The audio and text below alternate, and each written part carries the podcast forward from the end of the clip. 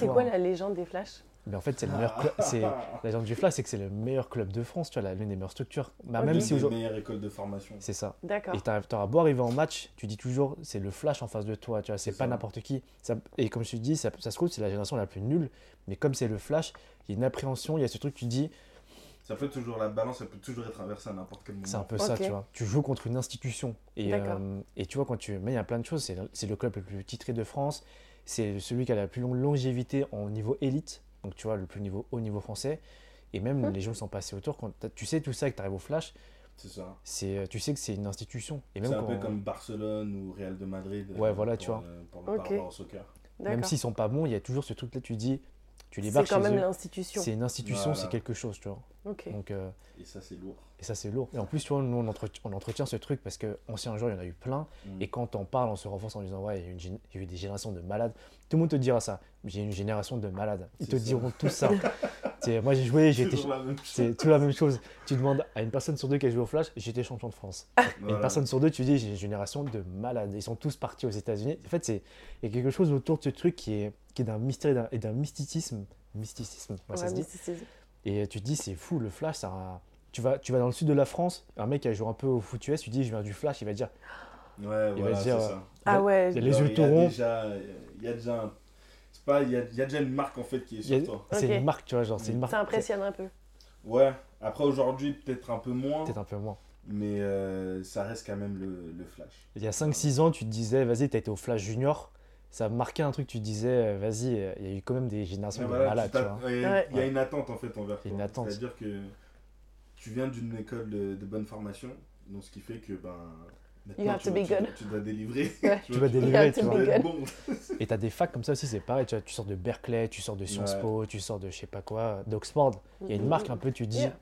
t'es quelqu'un avant même avoir Voilà. dit ce que tu fais. Ça se trouve, On t'es- attend, on attend un résultat. Ouais. c'est ça, ça se trouve, t'es le mec le plus nul de cette école, mais t'as comme été à Mais, Berkeley, t'es t'es comme. T'as quand même vu euh, et vu l'institution C'est et ça. Ouais, voilà. Et ça, ça s'appelle de l'image de marque. Et nous, c'est ce que, à notre agence, on crée aussi. ça c'est trop cool. Exact. Bon, allez. Talk. Talk. Talk.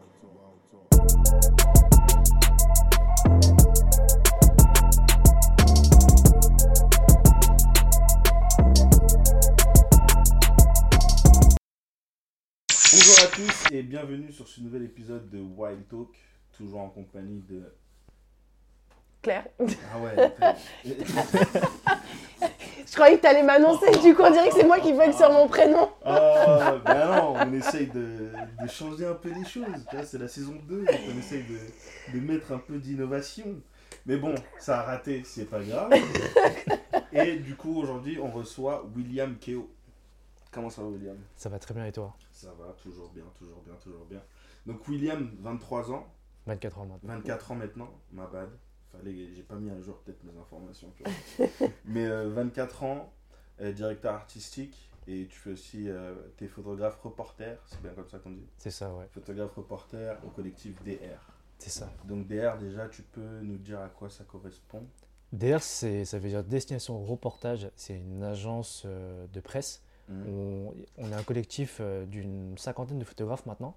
Et on travaille pour divers marchés, pour la presse, pour l'édition, pour les livres, pour des institutions, pour des marques. Donc voilà. Ok.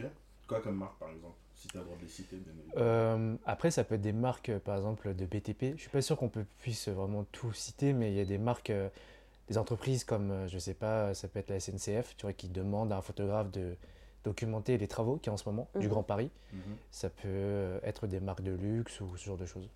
Ok, d'accord. Donc du coup, attends, la petite histoire quand même euh, avec William, puisqu'on se connaît en dehors, euh, en dehors euh, de la vie de tous les jours. On s'est connus euh, sur les terrains de, de foot US. C'était un, c'était un de mes joueurs en fait, je l'avais coaché, c'était 2015, si je ne me trompe pas. Il, était, il avait transféré euh, des Diables Rouges pour venir jouer au Flash. Et, euh, Cette institution. coup, euh, exactement, cette institution. Vous, Ça y est, maintenant j'ai la. vous avez bien entendu, institution. Ah, il y a un signe et tout Ouais, il y oui. a Ah d'accord. Flash de la Courneuve. la Courneuve. Ok. La Courneuve, en Ok. fait. Donc, quand même une petite dédicace euh, à mon club formateur et à tous mes frères. vois. C'est quand même important. C'est quand même important. Mais euh, oui, donc on s'est connus on s'est connus là. Et je la première fois que j'avais vu euh, William, alors c'était pas au Flash, mais c'était lors d'un Junior Ball. Et on avait un de mes collègues justement qui l'appelait, euh, c'était quoi? C'était euh, Monty Keo. Ouais, Monty Keo. Et ça faisait en fait référence à Monty Keo, Ok. un joueur, euh, un très bon joueur universitaire à la fac de, de Notre-Dame. Et donc il y avait quand même une petite similarité avec les noms. Donc du coup, il, euh, il lui faisait cette petite blague. Bon, heureusement que j'espère que William il le prenait pas mal. Je pense jamais, pas. jamais, jamais. Voilà, donc du coup, euh, c'était c'était plutôt sympa. Mais après, en dehors de ça, c'était quelqu'un de, de calme et réfléchi. Donc, du coup, mais après, la première fois que je le voyais, personnellement, euh, je me disais, enfin, je sais pas ce qu'il va donner, tu vois. je sais pas ce qu'il va donner, mais au final, c'était un, c'était un bon joueur. T'as joué pendant longtemps. Je me souviens plus combien d'années, mais ouais, j'ai joué pendant 5-6 ans. Enfin, c'est pas, c'est pas non plus le, le truc le plus long, mais euh, moi, ça me paraît assez long. Ouais, grave, Cinq, tu six ans. m'étonnes. Tu m'étonnes. Donc du coup, William, parlons un peu de déjà comment tu as découvert la photographie. Parce que cette question-là m'est venue parce que justement après avoir vu euh, la vidéo justement que le collectif euh, DA a Mm. fait sur toi, un zoom sur toi. J'aimerais bien quand même que tu me racontes cette petite histoire, comment tu as découvert euh, la photographie. la photo. Euh, c'est un peu long, mais en gros, euh, la photographie, c'est une histoire de famille. Mon père, c'est un, un réfugié. Il a fui la guerre du Cambodge à la fin des années 70, d'un un génocide culturel. Et en fait, en arrivant en France, il a un peu documenté son exil, tu vois. Il a pris un appareil photo, il photographiait ses vacances, où il habitait, et un peu tout. Il a même un frère qui habitait à, à Berlin-Est, tu vois, genre euh, coupé par le mur. Et il documentait bah, la vie un peu de, de ses proches, il a fait des photos à Berlin. Et c'est un peu comme ça que moi j'ai découvert la photo, en fait, c'est depuis toujours. Mon père photographiait, et euh, au début, quand j'étais jeune, je m'y intéressais pas tellement. Il m'avait appris la photo, donc je savais faire des photos, mais je m'étais pas intéressé, je, je voyais pas où, où était le pouvoir de la photographie, tu vois. Donc, euh, du coup, c'est, je pense que c'est bien d'avoir des, euh, des traces comme ça de l'histoire de, de sa famille. Bien sûr. Parce que du coup, tu sais, euh, tu sais d'où tu viens, tu sais par quoi est passé euh, bah, tes grands, tes grands-parents. Donc du coup, c'est, moi je trouve ça vraiment intéressant parce que je trouve que c'est quelque chose que dont les gens s'intéressent pas en fait aujourd'hui. Mm, mm, mm, Après, mm. chacun, chacun son avis. Mais je pense que c'est quand même intéressant parce que tu as, une histoire à raconter et toi aussi ça te donne envie d'écrire ton histoire pour laisser euh, ben, tes enfants, tes futurs, enfin tes futurs enfants, tes, tes futurs petits-enfants si tu en as. Donc du coup moi je trouve ça, je trouve ça plutôt cool. Mm. Donc du coup ça veut dire que t'as, vous avez un album, vous l'avez- son album photo ou bien J'ai le des- travail qu'il a fait J'ai des, euh, on a des centaines d'albums de famille, de nous hein. retournés au Cambodge, de, de mes parents en- qui font des pique-niques à Etretat, de, de vacances. J'ai même, mon père a retrouvé des photos qu'on était dans des camps de réfugiés en Thaïlande. Ouais, tu vois. Ça ressemble à des diapositives un peu avec des coins au tout rond. J'ai retrouvé, il a retrouvé des photos de, de, de mon grand-père, mon grand-père qui était diplomate. Donc il a retrouvé tout ça, il a réussi à, à rapatrier tout ça en France. Donc euh, on a absolument tout gardé, c'est dans les archives familiales et euh, voilà. Cette transmission visuelle, c'est, ça doit être, euh, c'est quand même assez intéressant, surtout quand ils sont, Ouais. ils ont quitté le Cambodge, d'avoir eu cette réflexion de je vais documenter par Mm. l'image. Certainement, enfin j'imagine peut-être pour bah, le transmettre euh, à- aux générations qui vont suivre, toi notamment.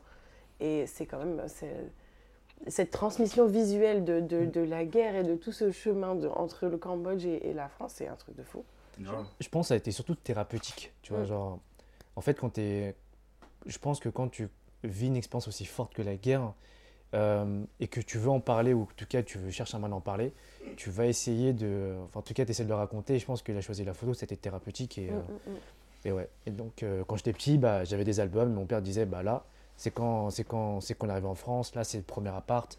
Là, c'est quand on cherchait nos papiers. Là, c'est qu'on partait en vacances. C'était intéressant. Et du coup, là, euh, le fait que tu parles de ça, je me pose la question est-ce que tu as pu avoir euh, la discussion avec ton grand-père par rapport justement à son changement de, de statut?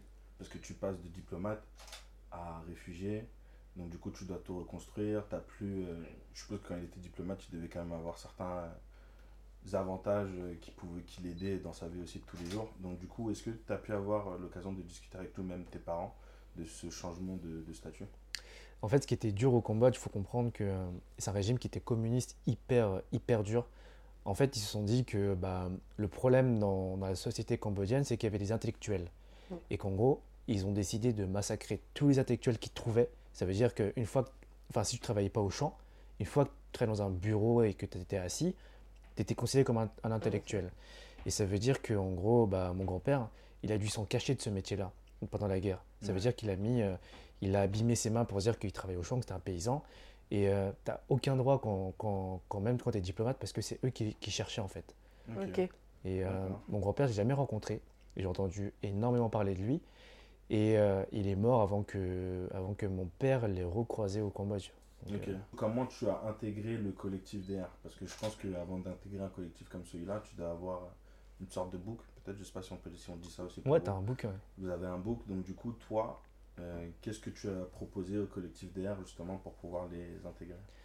Euh, le collectif, quand je suis arrivé, j'aurais proposé bah, bah, plusieurs histoires, notamment sur la- une grande histoire sur la crise des migrants. Ok. Euh, à l'époque, quand je l'ai présenté, je l'ai présenté vraiment sur, du Soudan jusqu'à la France. Mhm. Euh, ensuite, j'avais présenté euh, la guerre d'Ukraine, que j'avais que j'avais déjà un peu documenté, et aussi la crise des Rohingyas au Bangladesh. Et euh, du coup, ils m'ont accepté. euh, voilà. Ok, sympa. Et euh, donc du coup, je sais qu'il y a une histoire quand même euh, sur euh, l'un de tes voyages, celui que tu as fait à Beyrouth. Donc tu Mm. peux nous raconter un peu plus qui- comment ça s'est passé, déjà l'ambiance, euh, les problèmes que tu as pu rencontrer, parce que je suppose que quand tu pars dans des, voyages, dans des pays qui sont en guerre, je pense que tu rencontres pas mal de problèmes. Et surtout l'expérience euh, que tu en as tirée, parce que je crois que c'était ton premier voyage. Ouais, c'est ce que j'allais dire. Premier voyage, ouais. Ouais. Euh, déjà, quand t'as 18, j'avais 18 ans quand j'ai débarqué au Liban pour la première fois. Euh, C'était en 2016. Et à cette époque-là, la- la- le pays était. Enfin, c'est une guerre un peu. euh, par, euh, par, euh, c'est une guerre un peu de proxy. En gros, la- la- comme la- le Liban est, est à la frontière avec la Syrie, bah, en fait, la guerre civile syrienne, elle débordait sur le Liban. Donc, euh, à l'est du pays, c'était complètement. euh, en fait, ce qu'on retrouvait au Syrie, on le retrouvait au Liban. Et euh, la première fois que j'ai débarqué au, au Liban, j'avais un peu une vision romantique de ce que c'est une guerre. Forcément, comme on se dit, ok, c'est la guerre, je vais vivre ça comme expérience, ça va être super fort. Et t'es un peu attiré par ça, mais de façon un peu malsaine, tu vois. Donc, je débarque dans ça. Je connais, je connais à peu près l'histoire du Liban, je connais euh, ses problèmes. Et, euh, et je- ça, a été un, ça a été un choc enfin, vraiment violent quand, quand j'ai vu ce que c'était. J'ai vu euh, c'est des populations euh, bah, dans des camps qui, étaient, qui étaient complètement euh, terrorisés, qui avaient des gens qui n'avaient plus de parents. J'ai rencontré, rencontré un peu Daesh aussi sur, sur cette route-là. Ah ouais. C'est bah, on- la, première fois que, j'avais, que, c- que ça m'est arrivé, en gros, j'étais à la frontière syrienne avec le Liban, dans une ville qui s'appelle Arsal. Et euh, c'est marrant parce qu'aujourd'hui, quand je disais aux, aux- aux Libanais que je croise ici, je suis allé à Arsal, eux ils me disent, mais moi, j'y vais pas en fait. C'était tellement ghetto Ah et. euh, c'est, même moi, je savais pas, tu vois. Mm. Et euh, personne, ça faisait pas d'actualité parce qu'on n'avait pas d'informations sur cette région-là. Parce que personne ne pouvait entrer. Donc moi, j'ai eu l'occasion d'y rentrer pour documenter des, des populations qui vivaient là-bas. Et là, c'est, c'est, en gros, je suis tombé sur des, sur des mecs qui, ont, euh, qui voulaient me kidnapper. On descendait d'un 4x4. Il y avait mon contact qui était là qui me disait ne te retourne pas. Et en fait, dans mon dos, c'était l'entrée d'un, d'un camp de réfugiés. Et quand je me suis retourné, et bah, euh, Tu t'es retourné c'est parce que je me suis retourné et, euh, et j'ai regardé, j'ai vu, j'ai vu un mec en moto avec une, avec une grande barbe, avec des têtes de roquettes dans, dans sa moto. Et il me dit, ouais, je me suis dit, je me suis dit, waouh. En fait, je me suis dit, c'est un djihadiste. Et mon contact, il me dit, bon, je te l'avais dit, il est venu pour toi. Est-ce que tu es le seul étranger Mm. Et euh, je stresse, mais pas vraiment, parce que je me suis dit, bon, j'ai un service de sécurité qui est avec moi, qui va me protéger, il va rien m'arriver. Jusqu'au moment où ils sont arrivés, ils étaient, ils étaient 4-5. Et là, je pense qu'il y a eu une espèce. euh, ça a plombé l'ambiance. Personne parlait, on disait, bon, faut qu'on parte. Là, on est vraiment en danger. Ce qu'ils disaient, c'est qu'eux, ils sont prêts à mourir, et pas Mhm. nous, et pas toi. Donc, Ouais. on va partir. Ouais. Et euh, ce que j'ai su plus tard, c'est qu'il y avait un mec de l'ONU qui a visité le même camp que moi quelques heures plus tard, et lui, il est resté une dizaine de jours en détention. Merde. Ouais, C'était mieux pour toi que tu sois pas. Ouais, je te que jure. pas continué. Il était, il était belge. Enfin, il est toujours belge, hein, mais. euh, Il était belge, comme s'il était mort. Alors ouais, je te jure, il est, il est toujours belge, hein, mais. euh, Mais justement, euh, quand toi t'as su ça, est-ce que au fond de toi, t'as quand même eu une certaine inquiétude pour cette personne, même si tu la connaissais pas? Mais j'étais hyper inquiet. Tu t'imagines euh, te dire, bah, tu finis en pyjama orange euh, au fin fond de la Syrie. C'est dis-toi que tu as la frontière du Liban, mais si eux ils décident de te kidnapper, c'est pas pour rester au Liban, tu vois. Ils t'emmènent Ouais, en 4x4 et ils ils t'emmènent dans un autre pays. Ouais. ouais. Et C'est euh, c'est ça. Après, je pense que j'étais beaucoup trop naïf. C'est quand, forcément, tu peux pas, tu peux pas savoir, tu peux pas saisir un peu toutes ces nuances quand, quand tu n'as jamais eu expérience de ce genre de choses. Mais ça a été très violent et, et euh, petit à petit, bah, je me suis un peu, un peu déconstruit de l'image de ce que c'est un pays en guerre. Ouais. Et euh, c'est pas du tout ce que je pensais, c'est pas du tout l'expérience que tu peux que tu peux voir, qui était décrit dans des, euh, bah, même dans les médias ou dans des films, dans des jeux vidéo, ce genre de choses. Ouais, c'est bien plus profond que ça. C'est plus profond et c'est le rythme n'est pas pareil. Et quand tu, tu as, eu d'autres, euh, tu es allé dans d'autres pays euh, comme euh, la Birmanie, euh, l'Ukraine, est-ce que de cette première expérience, est-ce que ta, vision sur, enfin, euh, tes, précautions sur ta sécurité, elles ont changé? Est-ce que tu, prends beaucoup plus de précautions? Est-ce que ton service de sécurité, il est euh, plus important euh, dans, dans, dans, les autres endroits que tu as pu visiter? Enfin, Est-ce que tu as gagné en maturité sur, sur la notion de ce qui se passe autour de toi et le danger que, qui peut subvenir? Bah ça c'est clair, je pense que quand tu as une expérience, une première expérience aussi violente, je peux pas me dire que je vais le reproduire et que je voudrais que ça arrive, parce que c'est pas le cas, Mhm. parce que euh, ça vaut peut-être pas le coup que ça, que ça arrive, et puis euh, enfin, tu risques de mourir, et puis euh, Bien sûr. Là, en plus, que, comme, comme genre de mort, il n'y a, pas plus- y a pas plus horrible de, pas- se- faire, de se faire couper la tête devant, devant, devant le monde entier. Et euh, bien sûr que forcément, la, la- la sécurité, elle change. Et il y a peut-être des choses sur lesquelles moi, je n'irais pas. Par exemple, quand j'étais parti, quand j'étais parti en Ukraine, il y avait des endroits où je me suis dit, ça vaut peut-être pas le coup que j'y aille. Parce que finalement, c'est trop dangereux, que ça ne ça vaut pas la peine. Ouais. Que bah, non, ça vaut pas la peine. Et, euh, et voilà. C'est- Ça fait réfléchir en tout cas sur, sur les limites de ce que tu peux faire mais ça va pas refroidir en tout cas. Mais du coup, les, euh, quand par exemple là tu as parlé d'Ukraine, quand tu as dit que cet endroit-là, je veux pas le voir, mais ce c'était quand même des choses qui, va, qui valent la peine d'être connues? Donc c'est-à-dire même si c'est pas toi, bah, tu as peut-être certainement d'autres photoreporters justement qui sont plus dans l'extrême, qui montrent ce genre de choses que toi tu n'as pas voulu parce que tu savais que c'était ta limite. Attends, tu peux répéter que du coup j'ai perdu la question. Donc, ce que je disais, c'était en Ukraine. Il y avait des endroits que tu as vu, tu as disais non, c'est, euh, c'était ta limite, tu vois, ça valait pas la peine parce que tu n'es pas prêt à, perdre ta vie pour, pour, pour vouloir exposer ça. Est-ce que maintenant, euh, il y a d'autres que tu, que tu connaisses, hein, personnellement ou pas personnellement, que tu connaisses qui vont, qui dépassent tes limites à toi justement, qui montrent des choses encore plus extrêmes où ils peuvent, où ils peuvent euh, aussi perdre la vie J'en connais ouais qui peuvent euh, aller plus loin que moi, Mhm. mais euh, j'ai envie de te dire que malheureusement, enfin, euh, ouais, il y a des, il y a des gens qui sont, qui sont toujours plus extrêmes que toi, qui iront toujours plus loin, qui trouveront toujours un, un moyen d'y aller. Mhm. Et, euh, et euh, je salue leur courage. Et, euh, mais, euh, mais tu peux pas. Enfin, c'est pas des gens que je suivrai parce que tu sais, quand tu es dans un endroit comme ça, c'est la loterie. Tu peux pas dire à Ouais. quelqu'un, euh, il sait qu'il va pas mourir, donc il va pas mourir. Parce que c'est faux, tu vois. C'est toi et ton instinct. Si ton instinct te dit ça suffit, il n'y a rien qui t'oblige à le faire. Ouais. Et c'est peut-être plus responsable de le faire parce que tu, tu parles d'une question de vie ou de mort, tu vois. Ouais. Donc, euh, c'est euh, c'est comme ça. Après, les, les gens qui y vont, ouais, je leur dis bah, bon courage et j'espère que ça se passera bien pour toi. Ouais. Si, si ça se passe mal, bah, quelque part, bah, est-ce que c'est ta faute Oui et non? Oui, parce que c'est toi qui as décidé que ta limite était, euh, était peut-être. Tu n'as pas écouté des recommandations. Parce que généralement, avant de partir dans des endroits plus dangereux que où tu es déjà à la base, tu demandes l'avis à des gens. Tu demandes à des locaux est-ce que c'est risqué? Est-ce que c'est pas risqué?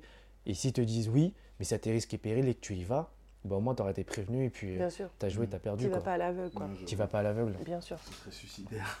Ça serait ça suicidaire. Mais parfois, Imagine. parfois, tu te retrouves dans des endroits où la situation est tellement compliquée que tu vas à l'aveugle, en fait. Ouais. Parce que tu n'as pas le choix, parce que c'est comme ça, en Mm. fait. Bien sûr. Mais du coup, je sais qu'on tourne beaucoup autour de la limite, etc. Mais est-ce que toi, genre, euh, tout ce que tu fais là, c'est, euh, t'es quand même conscient qu'il y a un gros danger?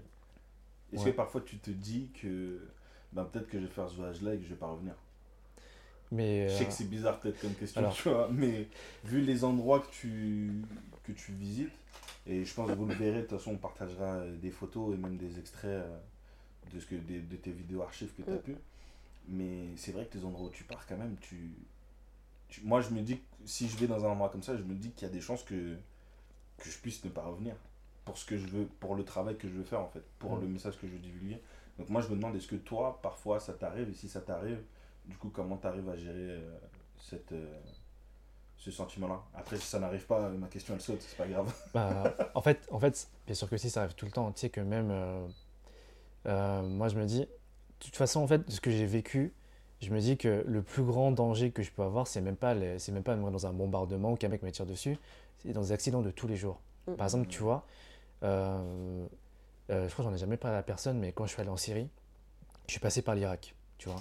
Et tu sais quand est-ce que, dans tout ce voyage-là en Syrie et en Irak, tu sais quand est-ce que je me suis dit je vais mourir? C'est parce que j'ai failli avoir un accident de voiture en Irak, Ah ouais, d'accord. Ah ouais? Tu vois? Donc, les accidents les plus graves que tu peux avoir, c'est des accidents quotidiens. Mm, En mm, fait, c'est même pas, c'est même pas sur une ligne de front parce qu'il y, a- y une bombe qui tombe, sur la- qui tombe dessus. Donc en fait, le danger, il peut être aussi dans la vie de tous les jours. Et forcément, oui, quand tu vas, quand tu es dans un pays aussi dur, euh, je me dis, il y a des possibilités que je revienne pas, Ouais. tu vois. Mais c'est moi qui décide la limite de ce qu'on me propose. Ouais. Et, euh, et bien sûr, je me dis, bah, comment est-ce que je le gère? C'est difficile, hein, tu vois. Je me dis, euh, je connais ma zone de confort. Si je dis non, si mon instinct me dit non, j'y vais pas. Parce que tu vois, dans un pays en guerre, c'est pas, t'as pas une guerre totale partout. C'est pas dans chaque coin de mur que, ça, que tu as des bombardements. Tu as des zones, ce qu'on appelle de basse intensité et de haute intensité. Mm. Tu vois, par exemple, t'as- pendant la Seconde Guerre mondiale, si tu vas en Normandie, c'est la zone de haute intensité. Si tu vas à Toulouse, Ouais. c'est une zone de combat de basse intensité. Mm. C'est un peu ça, tu vois. Donc quand tu es dans un pays en conflit, tu décides un petit peu de ce que tu vas faire ou pas. Mm. Tu décides d'aller sur la ligne de front, c'est ton choix, tu as plus de risques. Ou ça se trouve, tu décides de documenter autre chose qui ne se passe pas derrière. C'est une zone de plus basse intensité, mais dans un pays comme la Syrie, comme tu as l'État islamique qui est présent, bah, tu as une zone de haute intensité un peu partout, tu vois. Mm. Mais euh, ouais, forcément, tu te dis, euh, tu peux ne jamais revenir. Tu peux, euh, tu peux mourir, tu peux avoir un accident de tous les jours. Enfin, c'est là que je me suis dit, en fait, le, ce que moi j'ai peur de plus, c'est vraiment dans des petites choses. Tu te rends compte que, ouais, bah là, tu vois, tu as eu un. J'ai failli avoir un accident de voiture en Irak, Mm. mais euh, quand je suis revenu de Syrie, sur mon voyage de retour, le gars qui était censé venir me chercher, il a eu un accident de voiture mortel, tu vois. Oh, merde. Et euh, du coup, moi, je suis rentré, je suis rentré par, par d'autres moyens, tu vois. Mais le gars, le gars, je pensais pas, tu vois, qu'il allait avoir un Mhm. accident de voiture, mais il a eu un accident de voiture. Ah ouais. chaud quand même. C'est chaud. Et euh, l'autre chose aussi, c'est euh, pour continuer un peu de parler de tes projets, il y en avait un que tu as fait en Ukraine. Et euh, justement, moi, il y a une. euh, c'est pas, pas une vidéo qui m'a qui m'a choqué parce que c'est pas la première fois que je voyais euh, des enfants euh, soldats euh, à la télé, tu vois, en image. Mais euh, je sais pas pourquoi, le fait de l'avoir vu en Ukraine, je me, je, je, je pensais pas en fait voir ça. Je sais Mm. pas, je me disais, je me disais plus que en Ukraine c'était plus dans ceux qui sont au début de l'adolescence qui commençaient à viser, mais justement dans la vidéo on voyait vraiment que c'était euh, genre des, des gamins gamins, tu vois. C'est 8 à, 8 à 14, je crois que. 8, euh, 17, Huit, même. 17. 17. 17, ouais. Donc, euh, moi je pensais dans, enfin, dans ma tête, moi je me disais qu'ils visaient les- ceux qui sont vraiment au début de l'adolescence, Mm. mais pas avant. Mm. Donc du coup, euh, parlons un peu de, de, ce, rep- de ce reportage que tu as pu faire en, Ukraine? Bah déjà, il y a un truc qu'il faut savoir, c'est que y a, y a, quand j'en parle, les gens ne savent pas que l'Ukraine est le dernier conflit ouvert d'Europe. Ils savent pas que un- que qu'il y a des, des guerres en Europe. Mm. Donc c'est le cas, déjà de 1. Et euh, j'ai visité une région en fait qui était euh, bah, en gros une région rebelle. Ils sont rebelles au gouvernement, c'est une région séparatiste et ils ont déclaré ce qu'on appelle un État sécessionniste. Ils ont créé une république qui est reconnue par personne, en tout cas à l'ONU, et ils ont dit c'est notre territoire, c'est notre, c'est notre pays et on va créer la République populaire de Donetsk. Et là-bas, si tu veux, imagine-toi, si tu veux créer un pays, qu'est-ce que tu crées en premier? Tu crées des administrations, mais tu veux aussi créer un sentiment de citoyenneté Mhm. et tu veux créer, euh, tu veux transmettre un peu ce combat aux futures générations. Et ils le font avec des clubs patriotiques. Donc c'est des enfants qui ont entre 8 et 17 ans, qui se rassemblent, qui apprennent, euh, qui apprennent le MMA, qui apprennent à se battre, euh, qui- à, se, à se battre avec, euh, avec des boucliers et des battes, mais aussi à monter et démonter des AK-47 Les armes à feu. les armes à ouais. feu. Donc quelque part dedans, euh, je vais dire, est-ce que c'était étonnant que ça arrive? Non, en Europe, euh, encore, encore moins, mais euh, c'est un peu la dureté de la guerre, tu vois. Mm. La sûr. guerre, ça se joue aussi dans la politique chez les enfants, parce que c'est eux qui vont, c'est eux les futurs combattants. Ouais. Tu vois, quand tu es engagé dans un, dans un conflit comme ça, tu es parti pour au moins 20 ans. Bah, bien sûr. Et dans 20 ans, dans, enfin dans, dans, dans 15 ans, les mecs qui ont 17 ans, ils, ont, ils en ont 30, Mm. et les mecs qui ont 8 ans, ils ont, ils ont, ils ont 18-20 ans. Ils ont l'âge de se battre. Donc quand tu as 8 ans et tu grandis depuis que tu es tout jeune dans un, dans un truc qu'on te dit, tu es dans une zone rebelle, tu dois défendre ta culture, c'est là que, que tout se joue, et c'est toi le futur. Mm. Mais le futur, il nous faut des futurs combattants. Et tu en fais partie. Et depuis que tu es tout jeune, tu es endoctriné comme ça. Bien sûr. Bah, personnellement, moi, je trouve que ça me fait du mal parce que c'est des enfances gâchées Mm. ça arrive, mais euh, c'est la, dure, c'est la dure réalité de la guerre, tu vois. Ouais. Ouais. C'est chaud quand même hein, de, de se dire que. Bah, déjà qu'en Europe, enfin, c'est pas étonnant, mais quand même de se dire qu'en Europe, il y a des pays qui se retrouvent encore euh, toujours dans cette situation-là. Tu dis que c'est chaud, tu vois. ouvert, Donc, ouais. euh, en plus, un conflit ouvert, c'est-à-dire Ouais. que. euh, ils ont pas. Enfin, je suppose que là-bas, il y a dans leur gouvernement, a quasiment personne à son mot à dire. Alors, c'est un peu. comment dire n'est pas personne a son mot à dire c'est à dire que j'ai l'impression que c'est tout le monde qui se mêle un peu de, de ce qui se passe là-bas. Tu vois donc du coup je me dis que ça peut c'est chaud. Et-. Dans, dans euh, ces photoreportages que tu fais, est-ce que c'est toi qui choisis ces, ces destinations? Est-ce que c'est toi qui te dis euh, je veux aller euh, documenter ce dernier conflit ouvert en Europe? Ou est-ce que c'est l'agence ou euh, des clients à toi qui te demandent de te déplacer pour euh, le documenter? Euh, Il y a un peu de tout en fait. Si tu veux, sur les, premiers, euh, sur les premières zones comme le Liban que j'ai faites, bah, en fait, c'est toujours des ces sujets qui m'ont toujours intéressé, le- la guerre civile syrienne. Mhm. Euh, parce que depuis le lycée, en fait, je m'intéresse euh, au printemps arabe et même à, à ce pays-là.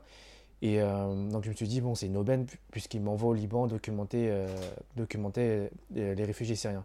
Et les trucs que j'ai moins choisis, comme par exemple aller au Soudan, au Darfour, Ok. mais l'Ukraine, je l'ai choisi. C'est même le moment où j'ai arrêté un petit peu, j'ai arrêté de travailler pour des ONG. Je me suis dit que je vais avoir un travail peut-être un peu plus photojournalistique. Et je me suis dit, euh, j'ai envie de parler d'un sujet qui est, qui est compliqué, d'un sujet de conflit. Et le problème, c'est que l'un des, l'un des, j'ai remarqué que l'un de ceux où on parle le moins, c'est l'Ukraine, alors que c'est un sujet qui est quand même important, ce qui concerne l'Europe, et, et c'est un conflit qui était démarré bah, après parce que, parce que des gens voulaient, euh, voulaient entrer dans l'Union Européenne, tu vois. Ok. Euh, et avant que tu, avant que tu, tu travailles avec le, le- le collectif, tu travailles pour des ONG, est-ce que tu penses que ta, ta vision, euh, ta perception de ton travail, est-ce que tu, comment tu documentes, elle a, elle a changé? Euh, force- en fait, euh, ouais, énormément, même jusqu'à aujourd'hui. En fait, je Est-ce me que suis tu es rendu plus compte, libre en fait de certaines choses ou pas? Forcément, quand tu es indépendant, tu es quand même plus libre. Quand je travaille pour des ONG, une ONG, c'est en réalité, il faut, faut un petit peu désacraliser ça. C'est comme une entreprise. Une entreprise, elle a une vision, elle a des opinions, elle est politique. Mhm. Donc forcément, elle va, elle va accepter que je fasse, que j'aille dans leur vision. Ça veut dire que par exemple, si une ONG défend des droits de l'homme, elle va aller dans ce sens-là. Mais si par exemple, je vais travailler sur quelque chose qui est un peu différent et qui ne rentre pas dans leurs valeurs, ils vont se dire c'est pas pour nous. Donc forcément, il faut coller à la vision de, de l'ONG, de l'entreprise. Et, euh, et quelque part, tu vois, je trouve que euh, des fois, on peut trouver euh, un peu de malhonnêteté dedans. C'est pas que c'est c'est pas que ça ne l'est pas tout le temps, mais la manière dont on nous impose les choses, le fait est qu'on part d'une opinion et qu'on on cherche juste à la, à la confirmer, Mhm. bah, ça influence énormément notre travail. Alors que tu vois, quand tu documentes des trucs aussi durs que la guerre, il n'y a pas de vérité dans une guerre. C'est Non. hyper compliqué. Tu peux pas trouver, débarquer et dire je vais trouver la vérité parce que ça n'arrive jamais. Mhm. Et le truc que tu peux faire le, le plus souvent, c'est être honnête. Et la plupart du temps, bah, les ONG, bah, parfois, je ne vais pas dire que c'est malhonnête, mais euh, je ne vais pas te citer nom non plus, mais quand, quand une ONG m'envoie en disant il faut que tu cadres euh, des enfants qui sourient ou qui pleurent ou avec des crottes de nez, ça, en fait, tu joues le rôle d'un communicant. c'est vraiment Ouais. ce qu'on t'a dit? C'est Mais je, J'ai- je- je- ouais. je- Ouais, je c'est ouf, te crois absolument là-dessus. Ouais. Enfin, je dis pas que c'est faux, mais je dis Mm. que c'est fou quand même de d'entendre ça. Et j'imagine que c'est. Enfin, on va pas citer d'ONG, mais je, je peux te la poser comme ça la question. Mais j'imagine que c'est une, une grande ONG, euh, peut-être qu'on voit euh, beaucoup, enfin, qui est très très présente. euh, qui- qui est très grande, qui est un petit peu bleue. euh, Ouais, ok. voilà. Ouais, euh, ouais, ouais, non, mais euh, oui. Et euh, mais parce qu'ils ont des guidelines, tu vois, qui te disent, Bien bah sûr. nous, on- si jamais tu fais des photos, il faut que ça réponde à ça. Il faut que tu nous mets dans une situation, dans, une situation où on est mis en valeur. Mhm. Tu vois, par exemple, je sais toujours pas de nom, mais j'ai déjà vu des ONG où on me dit documente une distribution et qu'on est au milieu d'un désert dans un camp et que tout le monde crève la faim et que les gens commencent à se battre dans la distribution parce qu'elle est mal gérée Ouais. et que en fait parce que Ouais. bah, parfois elle est bien gérée mais parfois Ouais. elle ne l'est pas et que les gens se battent et s'arrachent des sacs de riz Ouais. ils se battent vraiment est-ce que tu as envie que cette photo soit publiée? Quelque part moi je suis honnête en photographiant ça Bien sûr, mais est-ce que l'ONG va, va, on va dire notre distribution s'est mal passée bien sûr. Ouais, et ouais, que des gens se battent? Mm. parce que c'est pas ce que aussi ce que le public attend d'eux. Donc quelque part, c'est pas quelque chose sur lequel euh, moi je me suis dit bon, il y a des choses sur lesquelles bon, c'est un exemple, il y a des choses beaucoup plus graves que ça, Euh, mais euh, notamment bah, des ONG qui collaborent avec certaines personnes ou pas, tu vois. Et euh, bah, tu peux pas en parler parce que, c'est, parce que ça va à contresens euh, pour qui tu travailles, avec qui tu travailles, Mhm. mais ça serait honnête de le dire, Hmm. tu vois. Ouais, je vois ce Ouais. que tu veux dire. Bah, de toute façon, l'honnêteté, hein, c'est, j'ai envie de te dire, c'est quand même. euh, C'est un travail. c'est, c'est un travail, mais surtout que les gens, ils aiment pas l'honnêteté, j'ai l'impression, pas tout le temps en tout cas. Juste quand on les arrange. Mais je pense que quand profit il y a, honnêteté est un petit peu floutée. Parfois. C'est dommage. Bah, ce qui est si- dommage. Si tu veux, euh, en tout cas, mon, mon honnêteté ne leur plaira pas. Tu vois, ça- Ouais, ça ouais, collera, ça ne confirmera pas leur réalité. Tu vois. Bien sûr, Ouais, c'est sûr. bien sûr. C'est sûr. D'ailleurs, en parlant de. Wow, ça va ou quoi? Casse la maison. D'ailleurs, en parlant de. en parlant de, de réalité, moi, il y a quelque chose que j'apprécie beaucoup dans ton travail, c'est que certes, tu travailles euh, dans le Moyen-Orient, tu travailles aussi l'Europe de l'Est, mais tu travailles aussi euh, en Ile-de-France. Mm. Et tu as fait un projet qui s'appelle Lost Paradise, Incroyable. que j'ai bien, que j'ai bien aimé. Et je pense qu'il n'est pas fini. Pas du Il tout. n'est pas Non. fini. C'est que le début, euh, en j'ai vrai. hâte, euh, Ouais. j'ai hâte de voir le résultat final. Mais du coup, est-ce que tu peux nous parler un peu de Lost Paradise pour ceux qui, euh, qui ne connaissent pas? Alors, Lost Paradise, c'est un projet euh, sur la migration euh, en Ile-de-France et dans les banlieues de Paris. Mhm. Et, euh, et comme, on a, comme on habite tous à côté, bah, c'est à côté de chez moi. Et euh, je trouvais ça intéressant parce que euh, parce qu'en fait, bah, j'ai voyagé dans des pays d'Afrique, que ce soit au Sénégal ou au Soudan, et euh, tout le monde me parlait de ce qu'on appelle le fameux rêve européen. Absolument. Et euh, bah, moi, j'essaie un petit peu de déconstruire ce mythe-là à travers ce projet. C'est la première fois que j'entends ça.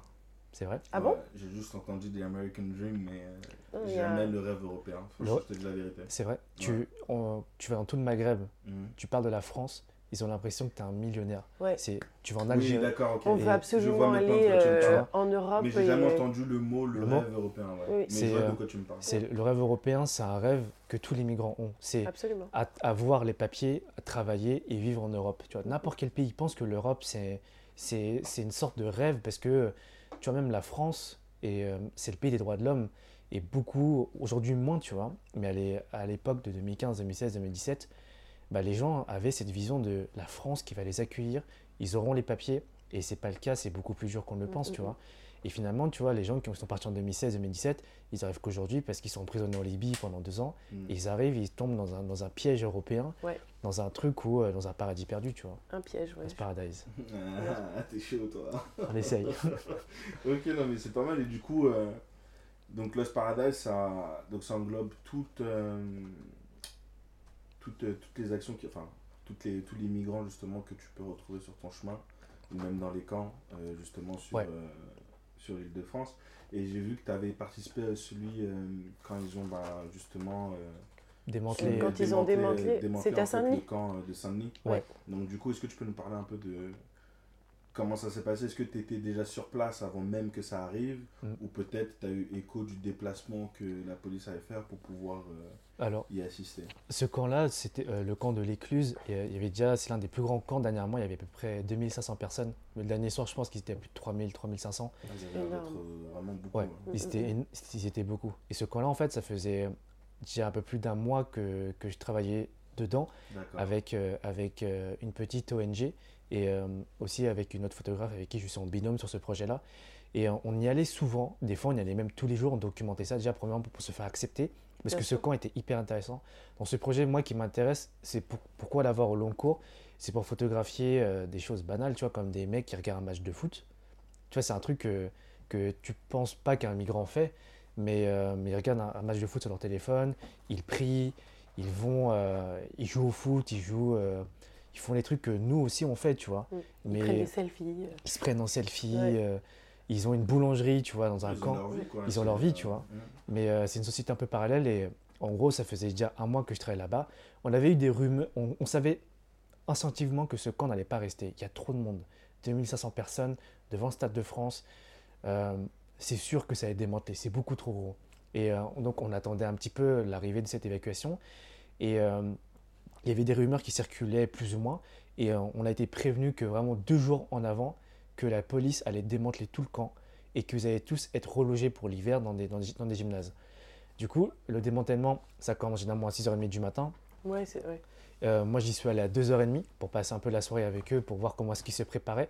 Et euh, Parce que eux, comment ils se préparaient? Parce qu'ils avaient eu écho aussi qu'ils allaient se faire démanteler? C'est ça. Mais comme ils ont, comme ils ont écho, pourquoi est-ce que le dernier soir c'est passé de 2500 à quasiment 3000, voire 3500 Je sais pas, j'ai pas compté. Mais c'est parce que tout le monde a entendu parler, le bouche va trop vite. Ouais, et bah que oui. les, les personnes se disent je veux, être, je veux avoir de la place. Du coup, tous les gens qui viennent un peu d'ailleurs, qui viennent de d'autres portes de la chapelle, d'Aubervilliers, ils se sont Ils tous se rassemblés. sur ce. Ils se grèvent sur ce camp-là. Du coup, les comptes sont pas bons. Euh, il, y en a, il y en a plus que prévu. Et c'était une catastrophe. Ce démantèlement, c'était une catastrophe. La police, euh, bon, déjà de 1, elle était en retard. Elle était, euh, et tout le monde n'a pas trouvé de, de- de place dans les, dans, les, dans les cars. Normalement, ils- la police et le gouvernement ont obligation de reloger tout le monde quand ils délogent un camp. Parce que, euh, au-delà de simplement dire que les gens dégagent, les tentes, les gens ne les récupèrent pas. Ils, les, ils, les dé- ils détruisent le matériel. Et notamment, tu avais une association qui s'appelle Utopia, Ouais. qui a essayé de rapatrier toutes les tentes et eux, et la police a dit vous n'y touchez pas, Oh, ça, ça va à la déchetterie. Alors que le deal à la base, c'était notamment bah, on les garde. Ils sont même fait gazer, je me suis fait gazer avec les migrants quand, quand ils ont géré, euh, quand ils ont géré les, bah, les, les places dans, dans les, dans les bus, Mhm. c'était une catastrophe. Et il restait à peu près quoi 500 personnes sur, sur le côté, et ils ont été chassés dans la rue, Ah ouais. tu vois. C'est un truc de du coup, ils respectent vraiment leur engagement en relogeant ces personnes-là, Je pense pas. sais ou pas. C'est temporaire, tu vois. j'ai Ouais. j'ai des amis, j'ai des- j'ai gardé contact avec beaucoup, avec des Afghans, des, des Soudanais qui me disent Ok, là je suis dans un gymnase pendant, pendant un mois, deux mois, trois mois, on ne sait pas, on va rester combien de temps, ou soit dans des hôtels, ou soit ils sont, ils sont, ou soit ils sont déplacés vraiment très loin dans d'autres régions de France. Et euh, c'est temporaire. Donc certains sont déjà ressortis, d'autres pas encore. Mhm. Mais euh, En gros, c'est un cycle qui se répète parfois. C'est un cycle. dis-toi que quoi, en 4-5 ans, c'est au moins la 70e, euh, enfin, le 70e démantèlement, tu vois, c'est Mhm. énorme. C'est énorme. Donc, c'est-à-dire, t'es- ça t'est déjà arrivé de recroiser des personnes qui ont eu ce logement temporaire et les retrouver encore une fois Dans la rue, ouais. Dans la rue, ouais. Et même ce que tu remarques, tu vois, dans un, dans un phénomène que, tu, que, que moi j'ai pu observer, que même d'autres photographes ou journalistes ont vu, c'est que les camps, ils se sont tous déplacés du centre de Paris vers les banlieues où tout le monde s'en fout en fait. Le problème, le, il veut juste repousser ce problème-là Mm, pour mm, qu'il mm, soit de moins en moins visible, Bien sûr. Ouais. tu vois. Putain, mais c'est chaud quand Mais même. c'est pas traité euh, dans, dans un. Dans le fond, c'est pas du tout traité, quoi. Alors, euh, il y a des gens qui s'en sortent. Je ne vais pas dire que non plus le gouvernement donne aucune chance, mais c'est difficile de demander l'asile en France. Euh, ils donnent des chances, mais quand tu regardes le volume de gens qui s'en sortent et d'autres qui s'en sortent pas, il n'y en a pas tellement, tu vois. Après, il faut, nuan- faut le nuancer aussi, où en réalité, bah, tout le monde n'a pas forcément la bonne méthodologie pour avoir ces démarches, parce qu'elles sont compliquées. Et euh, il y a aussi... Bah, il y a aussi un peu de sabotage. Il y a des gens, comme ils n'ont pas exactement ce qu'ils veulent, bah, ils changent, euh, ils changent, euh, ils changent d'avis, donc ils se retrouvent encore à la rue. Donc c'est un, peu compliqué. Il y a tellement de choses à dire que euh, c'est un peu, c'est un peu tout, tu vois. Mais le gouvernement ne fait pas réellement son boulot, quoi. Mm, mm, mm.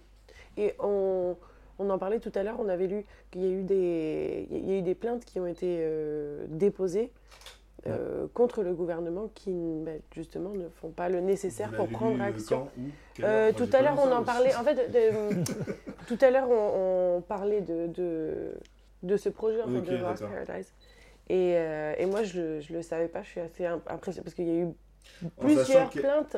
Attends, pour te dire, parce qu'elle avait tellement été touchée par ça qu'elle pensait pas que ça arrivait. Non, on veut pas pou, parce qu'elle pensait pas que ça arrivait, que c'était en Ile-de-France. Ouais. Et en fait, moi, je l'avais remarqué quand c'était. euh, je pense que c'était la photo où tu rasais, où le- l'un des, Il des migrants, il coupait, il coupait les cheveux. Mm. Ouais. Et tu avais une photo, en fait, qui indiquait, je crois que c'était le nom d'une rue, ou bien il y avait un panneau. Je dis, mais c'était ouais. pas loin de Bobigny ou quelque chose comme ça. Je crois que c'était ça. Ouais. Elle, elle voulait pas y croire que c'était euh, en. Ile-de-France. J'ai dit, ah si, enfin, en banlieue, parfois, tu vois des trucs, mais tu te dis, euh, c'est chaud. Mm. C'est c'est chaud, c'est limite. Parfois, j'ai l'impression que ça se rapproche plus de. Tu sais, vous avez vu Banlieue 13 euh, Ultimatum? Ultimatum, Ouais. ouais, bien sûr. Eh ben, je trouvais que ça, il y avait des endroits qui ressemblaient vachement à ça. Et je dis putain, ouais, c'est chaud, tu vois. Genre, Mm. je sais pas si le mec il était futuriste ou pas, mais en tout cas, je me suis dit que là, on est vraiment pas loin de. Enfin, c'est pas loin de la fiction presque, tu vois. Parce Ouais. qu'il y en a vraiment qui arrivent à bien vivre. Euh, je suppose que tu as dû passer même euh, beaucoup de moments avec eux d'ailleurs, euh, en, par exemple en regardant euh, La canne. la canne, voilà, La c'était canne, ça, en regardant la canne. Donc, tu vois, c'est. c'est Moi, je trouve ça. C'est c'est chaud parce que justement, on ne traite pas leurs demandes, alors que ces personnes-là, enfin, elles ont quitté leur pays parfois pour les mêmes raisons que certains parents qui aujourd'hui ben, ont un logement, ont un travail. Absolument.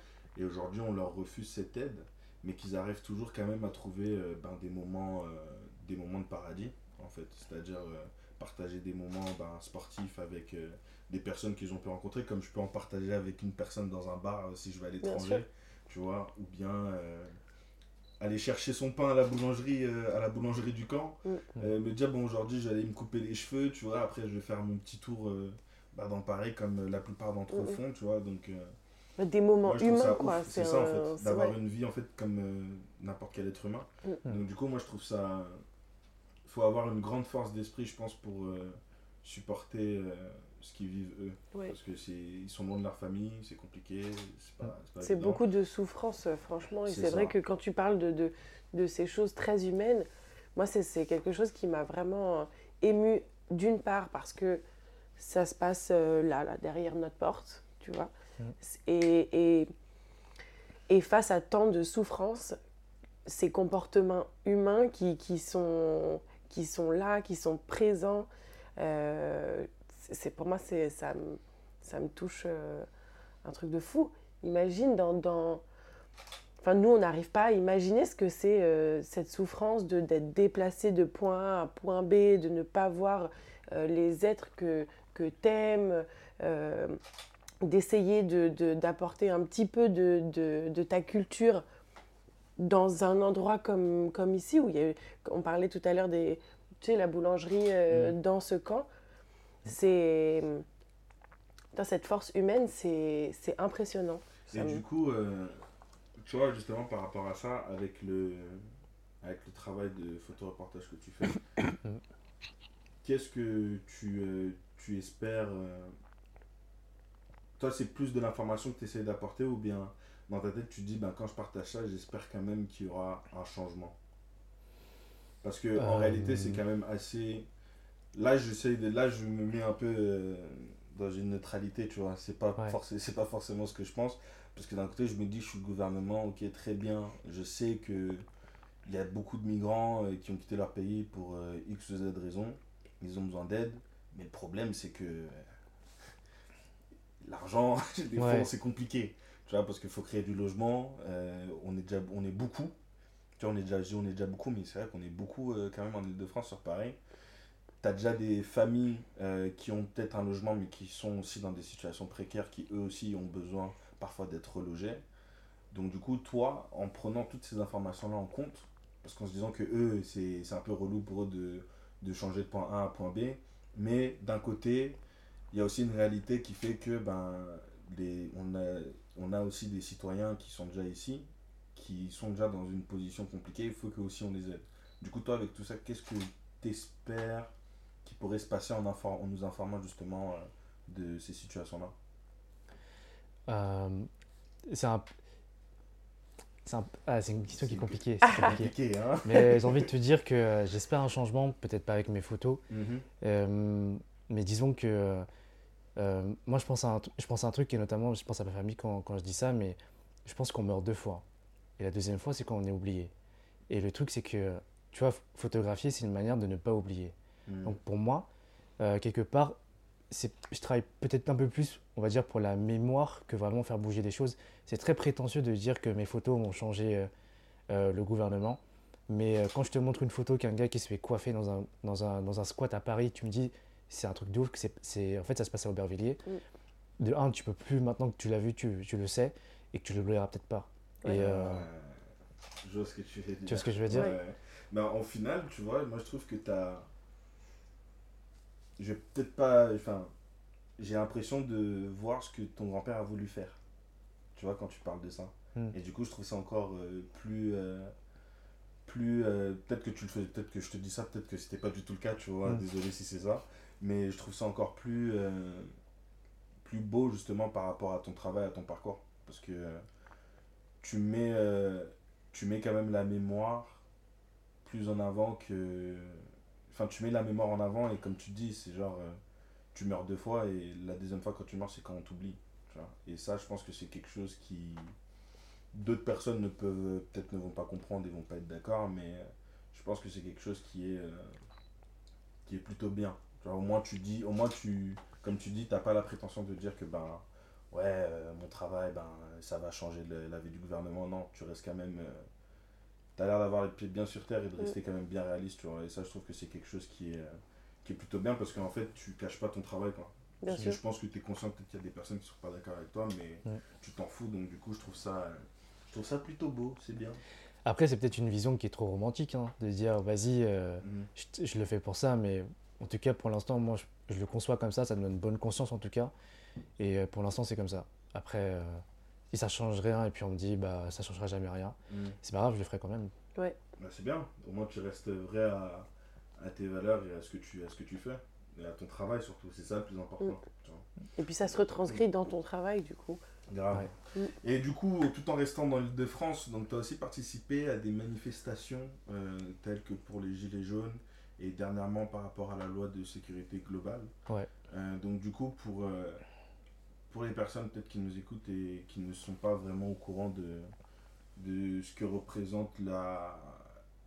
Je sais pas si je peux dire le danger, mais euh, la menace, peut-être Ouais. la menace que, que représente cette loi en fait pour euh, bah, tous les journalistes en fait, et notamment les photos euh, reporters, parce que je pense pas que vous êtes très, très apprécié par la police. Donc du coup, euh, explique-nous un peu euh, justement cette menace-là, et aussi euh, justement lors de ces, lors de ces, manifestations, de ces manifestations-là, euh, quelles sont, est-ce que tu as pu subir aussi des, des, des violences enfin, auxquelles tu t'y attendais pas, tu vois, tu te disais, Mm. bon, vas-y, tranquille, euh, je vais faire mon travail, et, et d'un coup, bam, tu vois, Tu euh, sais pas, tu vois, et d'un coup, euh, on te- on t'attaque, tu vois, donc euh, j'aimerais bien que tu nous expliques tout ça, s'il te plaît. Alors, la loi sécurité globale, elle permet notamment le floutage des, euh, des policiers qui sont, qui sont en manifestation, et même de façon systématique, parce que ça pourrait porter atteinte à, à leur sécurité.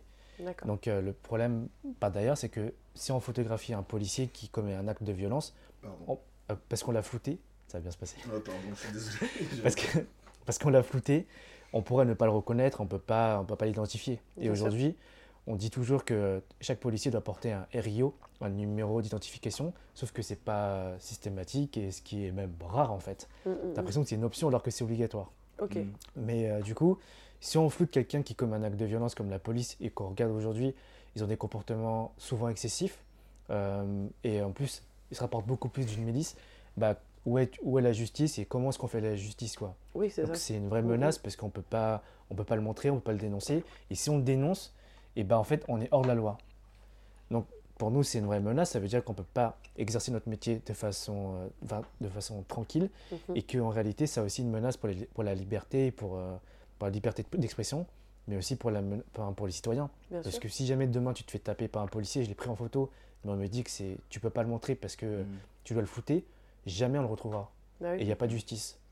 Et pourtant, et d'ailleurs, en plus, cette loi, c'est. euh, alors, c'est justement. euh, qui est-ce qui décide si cette photo, elle met en danger ou pas le policier Justement, euh, c'est euh, c'est, euh, c'est le gouvernement, c'est le gouvernement qui décide, mais finalement, tu vois, c'est un texte qui est tellement flou C'est ce que j'allais dire. et approximatif que ça peut être un fourre-tout, tu vois. Si Mm. demain, si demain j'ai pris un policier, imagine j'ai pris, j'ai photographié Benalla, alors qu'il n'était Ouais. pas censé être là. Finalement, euh, si cette photo, je imagine quelques, je l'ai pris avant même que ça pète et il n'est pas censé être là, il n'est pas censé avoir un brassard police, bah tu peux te poser des questions. Donc euh, si le gouvernement dit bah cette photo est dangereuse et moi je vois pas pourquoi, mais elle me dit c'est la loi parce qu'elle est dangereuse parce qu'on voit un policier, j'ai dit ok je la floute et jamais jamais t'as le scandale sur Benalla qui sort, tu vois. Bien Mm. sûr. Ouais. Donc, t'as ce- c'est, euh, donc tu vois, c'est. euh, c'est- de toute façon, tu vois, quand as, t'as- quand t'as une démocratie qui est en danger, les premières personnes sur qui on tape, c'est les journalistes. Tu vois Parce que c'est, c'est en dénonçant ce genre de choses qu'on permet de remettre en question aussi notre démocratie et, euh, et, et les excès tu vois, qui, qui, qui est avec. Et euh, après, tu parles notamment des trucs que j'ai subis. Pff, les coups de matraque, les menaces. J'ai eu un contrôle de police hyper vénère un jour. C'était euh, les gilets jaunes. Un soir, en fait, j'étais en, j'étais en binôme avec un photographe qui avait déjà pris une bonne grenade de désencerclement. C'est euh, c'est une grenade qui contient une charge de TNT. Si tu la tiens la main, t'as plus de main. Et ça te projette des billes en caoutchouc. Ah Donc ouais. lui, il s'est- mangé un truc pas loin. Et je m'appelle, il avait un trou dans la cuisse, alors qu'il avait un jean, tu vois. Ça fait mal. hein.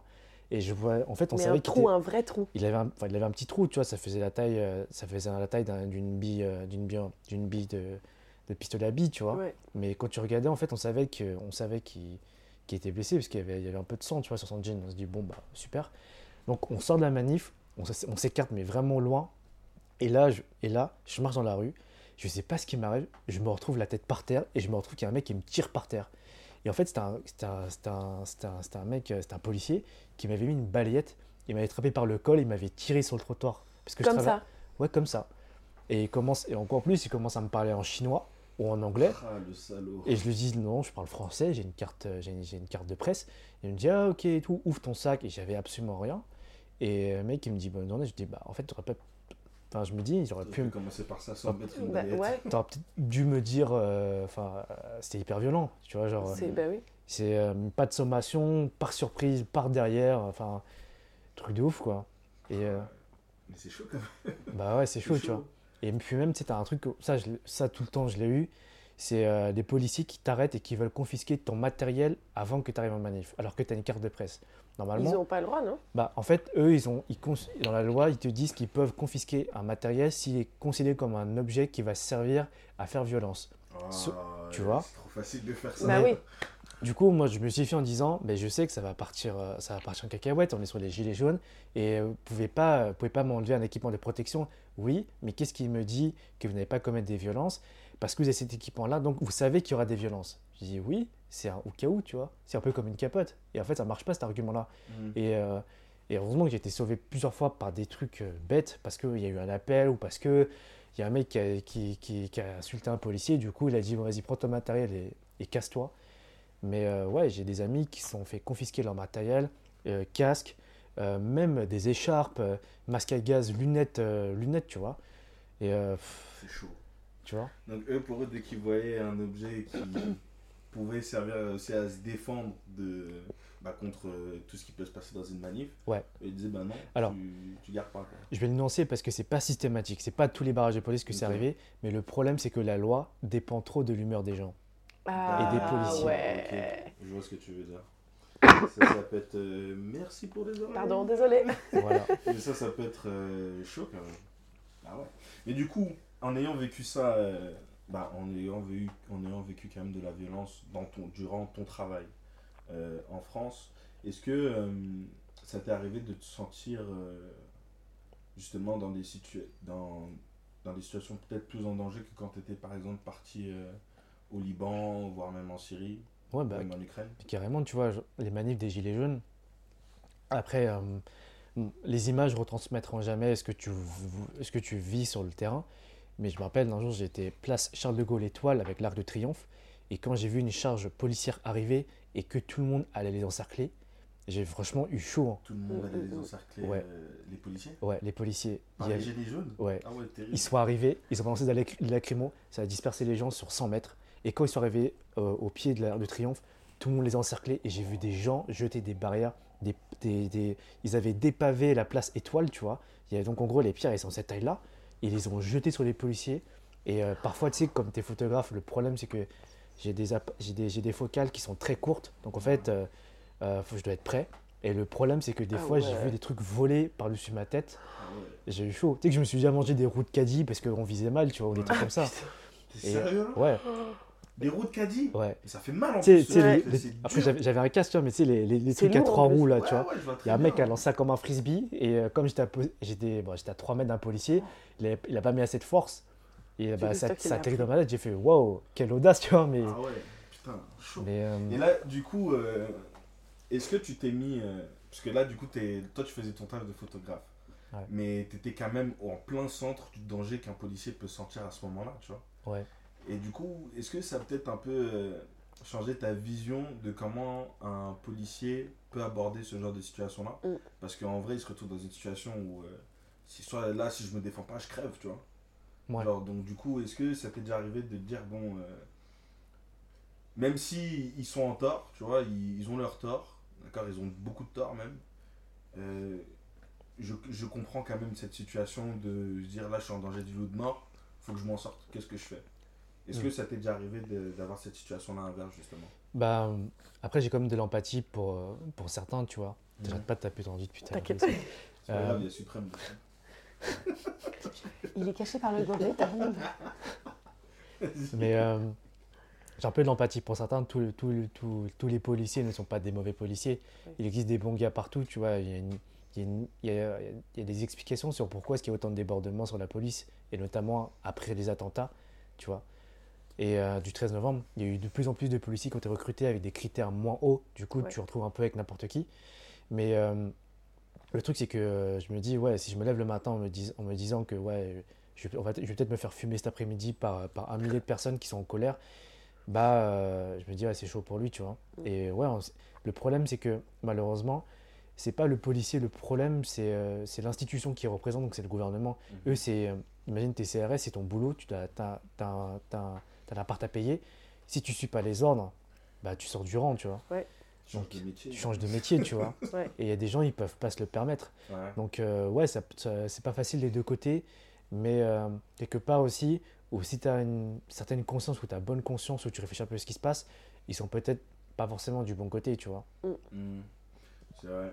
Et après, il y a une image que moi j'avais vue un jour sur internet, très représentative, je trouve que du rôle, de, enfin, de l'image qu'aujourd'hui on a d'un flic, c'est, enfin d'un policier. C'est que euh, t'as un, t'as un démocrate, enfin un démocrate, t'as un politicien derrière, tu sais, avec le chapeau à l'ancienne, euh, la, la paire de lunettes, la- le monocle. Le monocle. Le monocle, c'est ça, avec un, un monocle et une laisse, et tu vois euh, ben, un policier accroupi euh, autour de la laisse et qui est prêt à attaquer, tu vois. Même si cette image, elle peut être dure, désolé pour mes amis qui travaillent dans la police, mais euh, même si cette image, elle peut être dure, je trouve qu'elle représente vachement euh, l'image qu'aujourd'hui on a des flics, tu vois. Putain. Je dis que des flics depuis tout à l'heure, hein. moi je vais me faire incendier, De bref, la c'est pas police. grave. Ils ont compris, c'est pas Ouais. méchant.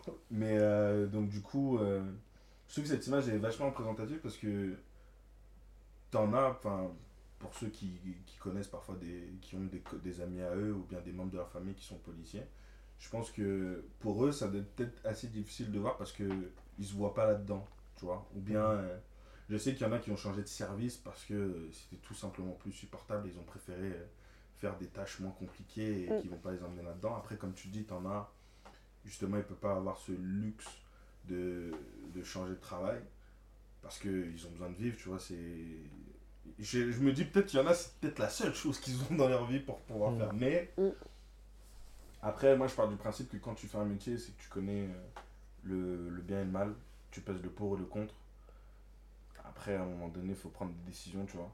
Dans la vie, je sais, aucune décision est facile. Donc, euh, ça peut être compliqué pour d'autres personnes. Après, moi, je dis que tu as toujours le choix. Donc, euh, maintenant, après, si tu décides de rester dans ce rang-là, très bien, mais je me dis, comme ma mère me hein, c'est quand tu as décidé de faire un choix, faut pas venir te plaindre après, surtout si tu as bien réfléchi et que tu as posé le pour et le contre. Ouais. Maintenant, après, euh, tu sais que si tu veux changer les choses de toi-même, de l'intérieur, de là où tu travailles, bah, tu sais que tu auras, des gros problèmes. Tu vas Mm. tomber sur des idiots, tu vas tomber comme on peut, comme on a, comme ça peut être partagé, hein, les, euh, les conversations qu'ils ont entre eux. Parfois, après, c'est pas toutes les brigades, mais en tout cas, des, des brigades qu'ils ont partagées.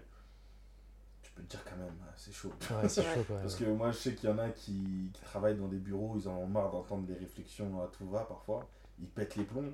Je me dis que c'est à peu près la même chose. Tu vois, c'est à une échelle différente parce que la police a un certain, doit avoir un certain statut justement dans la société, mais euh, ça reste, euh, ça reste la même chose. Maintenant, après, il y en a qui décident Mm. justement de démissionner, je vais faire autre chose. Mm. Après, t'en as qui continuent à se battre, mais qui parfois rencontrent des problèmes assez, euh, assez graves. Mm. Donc, du- non, pas assez graves, mais graves, tu vois, donc c'est c'est chaud.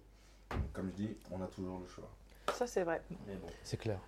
Voilà quoi. Et euh, du coup, est-ce qu'il y a d'autres pays où tu aimerais, aller travailler Par exemple, euh, un pays, euh, par exemple mon pays d'origine, justement, le, euh, le Congo, parce que quand même il y a des choses euh, très graves qui se, qui se passent là-bas. Euh, et ça, les gens, enfin, c'est des choses graves, mais après, je pense que c'est- un problème qui est beaucoup plus. euh, je pense que le- la source de ce problème-là est déjà beaucoup plus compliquée, beaucoup plus profonde Ouais. que ce que les gens euh, peuvent voir, ne serait-ce que sur Internet ou à la télé.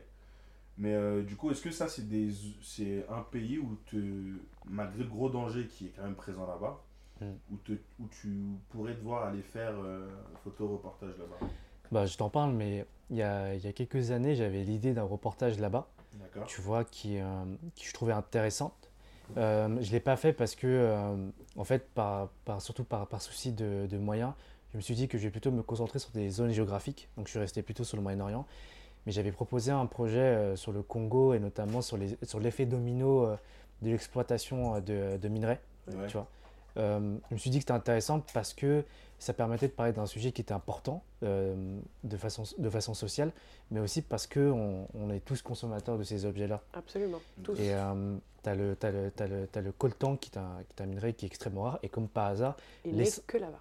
Il est que là-bas, que au Kivu, dans, dans l'est du Congo. Et, comme, et comme c'est une région qui est énormément de ressources, comme par hasard, elle est extrêmement instable. Et euh, du coup, je me suis dit que c'était un... Du coup, je voulais documenter vraiment ce, cet effet domino. Qu'est-ce que ça provoquait déjà à une micro-échelle, notamment bah, la création de mines. Ça crée des, ça crée des micro-économies. Là-bas, tu as des villes qui se, qui se créent autour des mines, enfin ce genre de choses. Mais ça s'est pas fait par manque de moyens et parce que tout le monde s'en foutait. Ah, je pense que justement, comme tu dis, tout le monde s'en fout parce qu'ils savent que justement, là, c'est vraiment tout le monde qui est concerné. Euh, bah oui, c'est ça le truc. Ça, touche, euh, ça touche des, ça touche jusqu'à des multinationales mmh. euh, et donc, enfin, ça, ça ruisselle. je sais pas si peut-être tu vous l'avez déjà vu, il y a un, un film, un documentaire qui est sorti il y a quelques années qui s'appelait Du sang dans nos portables. et c'était un, c'était un journaliste qui, qui a commencé à étudier la question. Et euh, il, il, part sur, euh, le, documentaire part sur, bon, moi je consomme cette marque de téléphone depuis des années, depuis que j'ai acheté un premier téléphone, et là j'apprends que, et ce, ce, documentaire il dure euh, une cinquantaine de minutes, et tu vois à quel point ce conflit armé, il est greffé un peu partout dans le monde via des multinationales, etc. Et à quel point c'est très compliqué de un, documenter réellement ce qui se passe là-bas, et de deux, d'avoir des réponses sur les gens qui financent euh, tout ça. Euh, et, donc j'imagine que ouais, quand tu dis tout le monde s'en fout, j'arrive à imaginer, je pense que euh, au-delà de, du tout le monde s'en fout, je pense qu'il y a des choses qu'on on veut peut-être pas mettre du tout en, en, lumière. Après, je pense que ça remet surtout en question le confort de tout le monde. Oui, aussi. Du coup, parce qu'en vrai, la question, quand tu vois ça, oui, euh, c'est très dur à voir, c'est beaucoup de morts, euh, euh, c'est même très politique aussi, parce que oui, il y a de l'argent dedans, mais c'est très politique aussi. Mais maintenant, la question, la question en vrai qu'il faut se poser, ok, on s'informe, maintenant on fait quoi? Ouais. Mm. tu vois, c'est même la question qu'on aurait se poser sur plein de trucs. Je, pense que toi, tu dois faire partie des gens, enfin, pas faire partie des gens, mais qui doit se dire que parfois retransmettre l'information c'est bien, mais maintenant il faut faire quelque chose, tu vois. Mhm. Même moi, moi le premier, hein, c'est plein de trucs que, que j'apprécie pas dans ce monde, mais maintenant je me dis, ben, on fait quoi maintenant? D'accord, on s'est informé, c'est dur, c'est compliqué, même euh, plein de trucs qu'on parle parfois avec Mathieu, tu vois, c'est. Euh, c'est bien, c'est bien de s'informer, c'est bien de s'indigner, mais maintenant, qu'est-ce qu'on fait? Absolument. Tu vois Et je pense que c'est une question que beaucoup de gens ne se posent pas. Après, c'est pas, pas facile, hein, après, c'est un choix. Tu vois, c'est un choix de vie, comme on peut voir avec toutes les personnes qui se battent pour beaucoup de causes aujourd'hui, tu vois. C'est un choix de vie. Mais maintenant, c'est, voilà, c'est, qu'est-ce qu'on fait? Alors, c'est quoi la suite? Qu'est-ce qu'on va faire? Alors, comment on peut faire pour, euh, pour arranger la situation là-bas Pour que, notamment, ça soit les personnes qui sont là-bas qui en profitent en premier, non nous, parce que moi, moi vraiment, le problème de ce que je vois, de ce que je comprends de, à partir des informations que j'ai, c'est que je trouve ça dommage. C'est pas normal que ce soit pas les premières personnes à profiter de cette richesse-là. C'est-à-dire de la rentrée justement économique qu'ils pourraient avoir. C'est pour ça que je dis que c'est pas que de l'argent toute cette histoire, c'est vraiment politique. Je, vais pas plus dans le détail parce que je suis pas un pro dedans, tu vois, mais je pense qu'il faut pas être. Euh, pas avoir fait des études à Harvard pour comprendre que, que c'est le cas, tu vois. Donc du coup, la question aussi que je vous pose à vous, c'est pareil. Hein. Qu'est-ce qu'on fait en ayant appris. Euh, en ayant conscience de tout ça, tu vois? C'est ce serait intéressant d'avoir la vie euh, la vie de tout le monde donc euh, voilà mais du coup c'est pas fini bien évidemment euh, justement avec bah, avec toutes les histoires qu'on a entendues bah, par rapport à ton travail même ton point de vue sur certaines choses du coup comment toi tu arrives à gérer toutes ces émotions là quand tu vois ben quand tu vois ces violences ces atrocités quand tu vois tout ça en vrai et du coup est-ce que ça ça a changé aussi ton point de vue sur euh, la politique? Si t'en avais un. Je vais dire bah oui, forcément ça. Euh, je vais déjà commencer par te répondre sur comment est-ce que ça se gère. Je pense que quand tu vois des choses aussi dures, il faut trouver des moyens de un peu décompresser, je vais dire. Tu vois, c'est comme. euh, bah après, moi, j'ai mes trucs. Je, suis, je trouve déjà de un que je suis hyper bien entouré. Euh, quand je rentre de voyage, j'essaie généralement un peu de déconnecter de ce que j'ai vu. Parce que finalement, quand je voyage, la plupart du temps, soit je suis seul ou avec un tout petit groupe. Euh, J'aime bien quitter un peu ce groupe-là ou ce que j'ai fait, laisser mes photos et tout ce que j'ai pensé un peu derrière, laisser le temps un peu d'atterrir, tu vois. Et euh, j'aime bien, bah, j'aime bien faire des choses toutes simples, tu vois, genre euh, aller, euh, aller à la, enfin toutes simples. J'aime bien aller à la montagne, tu vois, ça me permet un peu aussi de, d'un peu, d'un peu de souffler, de, de voir mes potes, de voir ma famille. Ça me, faut être bien entouré, quoi. J'ai un- J'ai encore voyagé avec Naofel. Ouais, grand voyage avec Naufel. Et euh, on a fait, on a fait, euh, on a fait plusieurs, mais on a fait, tu vois, l'an dernier, on est parti deux fois à la montagne. Donc une fois, on a failli mourir. Purée. T'es pas sérieux Ouais, je te jure. Ah Attends, ouais? Je t'ai pas raconté? Non On part à la montagne, on se dit, ok, on part à la montagne. Ici en France Ici en France. On va à la montagne, on va vers Annecy et tout. On commence, on arrive, il est grave tard. Il est 19h, il va commencer à faire nuit.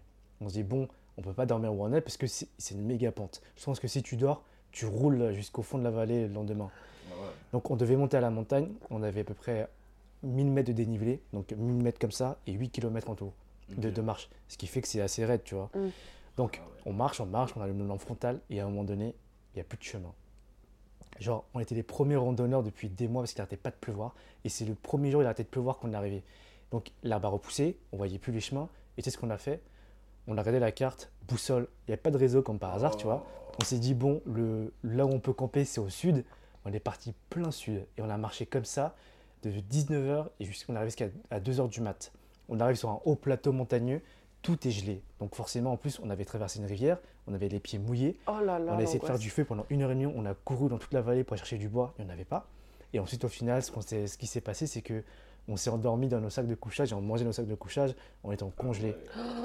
Et, euh, et je- et L'angoisse. je te jure à quel point c'était long la randonnée. Je me suis dit, si on s'arrête maintenant, c'est sûr qu'on crève. Parce qu'on était en pleine hypothermie, parce qu'il faisait beaucoup plus froid qu'on pensait. Il faisait au moins moins 2 degrés. Et on, on était sortis avec, euh, avec des coupes vent, tu vois. Ah ouais. Ah, putain. Et, euh. On était, on était tous, on était tous en short, tu vois. Et, euh, et on s'est dit, ouais, alors on va, on va mourir si on si on n'arrive pas là-haut, on n'arrive pas à allumer un feu, tu vois. Mm. Et on, était- on était en pente, on, on traversait des, des- on traversait des forêts où parfois c'était un petit peu plus caillouteux. On s'est dit, ouais, si on s'arrête là, on meurt, tu vois. Mais c'est sûr et certain. Et, pendant, et je te jure que c'est vraiment l'instinct de survie qui nous a fait avancer. Parce que je te, je te dis même pas à quel point j'étais j'étais mort, tu vois. Ouais. Et genre, mon corps, on pouvait plus. Tu m'étonnes. Mais après, Imagine quand tu vis des expériences comme ça, là, t'es. Là, t'es bien, hein, si tu te dis. Ouais, ah, t'es le bien. Froid, tu dis, non, mais quand je te Ah dis oui. bien, le froid là, il te fait plus peur, tu vois. Ah non, c'est clairement, la pro- T'as du l'air coup, traumatisé quand même. ah non, tu te rends pas compte. Mais, Bah, de- mais depuis- demande-lui. Depuis tout ce qu'on- on- toutes les histoires qu'on a racontées depuis tout à l'heure, c'est la première fois où il parle de j'ai cru que j'allais mourir. Grave, non. Mais non, mais tu, te rends, tu te rends pas compte, parce qu'en fait là tu dis, mais, non, ça peut pas s'arrêter comme ça. Et même là on s'est dit, lui il me disait non, t'inquiète, on va pas, on va pas y Je vais rester. pas mourir de faim. Voilà. Et même demande à Naofel, il va dire, franchement, il va dire, Eh, c'était chaud, Kevin. Il va dire, franchement, c'était chaud, franchement. euh, Ah, tu m'étonnes. Ah, débat. Quelle angoisse. Donc, du coup, je t'avais coupé euh, dans, ta, dans ta réponse. Mais euh, donc, euh, ce qu'on parlait, c'est justement comment gérer tes émotions euh, par rapport à toutes les violences dont tu as pu être témoin. Et surtout, si ça avait euh, changé ton avis sur euh, ton point de vue sur la politique. euh, de façon générale, Ouais. euh, un peu plus quand même. Déjà, j'ai remarqué un truc, c'est que un truc que j'ai vu en Syrie, enfin en Syrie, même dans les pays voisins, que ce soit en Irak et tout, tout le monde s'en fout en fait. C'est, euh, j'ai- pu observer ce que c'était la loi du kilomètre, du mort au kilomètre. Plus Mhm. c'est loin, Plus c'est loin, plus tout le monde s'en fout. plus tu t'en fous. Et c'est Mhm. vrai, genre, t'as presque 500 000 morts, t'as presque, t'as des millions de déplacés. Et euh, je comprends que tellement on en parle, et les, les, les morts à six chiffres, ça, ça, ça anesthésie un peu les gens. Mais euh, les, des fois, on s'en fout vraiment. Quand je regarde les conditions d'accueil de certains pays, quand je vois, quand je vois que ouais, t'as as un demi-million de morts, t'as des mecs qui sont fait bombarder au phosphore, t'as des, euh, c'est c'est horrible. Mais tout le monde s'en fout, tu vois, la guerre de Syrie, elle, elle est gagnée pas forcément par, par la meilleure personne. C'est soit la peste ou le choléra, finalement c'est le choléra qui gagne. Mm. Tu vois, c'est... euh, je sais pas. Je perds un peu, je perds un peu espoir et plus, plus le temps avance, plus je me dis, bah, Ouais. il y a des trucs inutiles, l'ONU ne sert plus à rien aujourd'hui, on remet en question tout le temps euh, la- sa légitimité. Et euh, c'est, ils ont raison, parce qu'aujourd'hui, ils n'ont même pas réussi à arrêter un conflit qui est l'un des plus meurtriers de ces dix dernières années. Mm. T'as, voilà quoi. Ouais, J'avoue que c'est quand même chaud. hein. Ça doit être compliqué. Ouais. Donc, du coup, donc, en dehors de la marche dans les montagnes où tu décides de mourir en hypothermie ou de tenter le diable, euh, mis à part ça, euh, qu'est-ce que tu as justement pour euh, te détacher un peu de. Qu'est-ce que tu fais d'autre pour te détacher aussi un peu de, de ton travail par- pour justement bien gérer tes émotions? Euh, je fais des choses toutes simples en vrai. Je vois la play, je vais au cinéma, je fais des soirées avec des potes. Euh, Des choses toutes simples. C'est des choses qui te permettent aussi de, de te, un peu de, de te déconnecter un peu de ce que tu as Mhm. vu. Je pense que euh, si tu ressasses, tu veux t'enfermer dans un truc. C'est un truc que je faisais quand j'étais plus jeune. Bah, au début, euh, je m'enfermais, je ressassais, je regardais mes images et tout. Tu finis dans un, dans un état émotionnel, tu as envie, euh, t'en, t'en veux à tout le monde, tu vois. Ouais. Mm. Et c'est pas possible en vrai.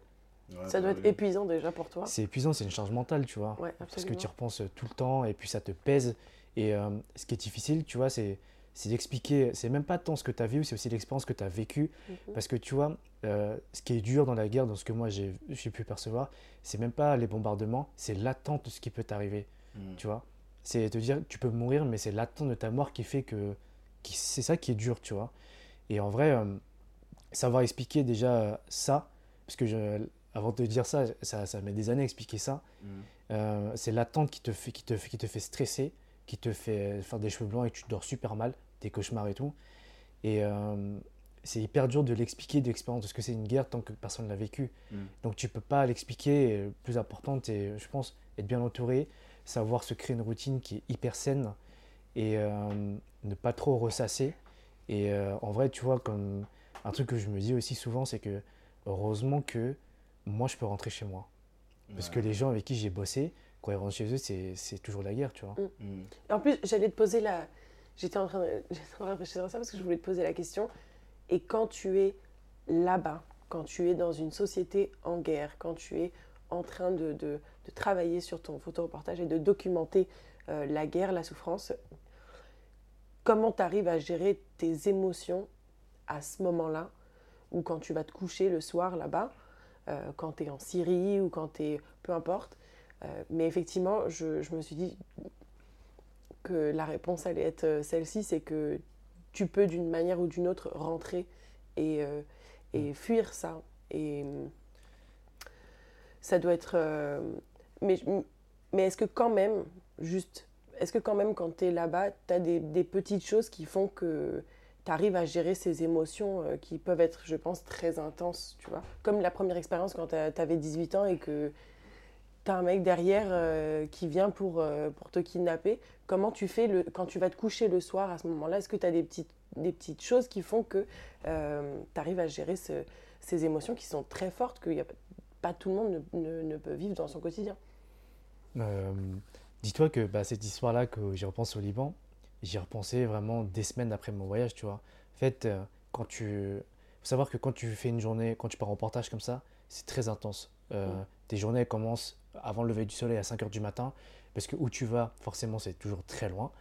Euh, elle finit, et, euh, elle finit, il est minuit, 1h du matin, tu n'as que 4 heures pour dormir, tu n'as pas le temps en fait de, tout, de faire, de, on va dire, de, de ressentir. Je ne veux pas dire que, que tu n'as pas le droit, mais en fait ça va tellement vite que tu as un boulot à faire. J'y vais pas en vacances et j'y vais pas pour faire l'introspection. Ouais. J'ai un boulot à faire, j'ai un planning.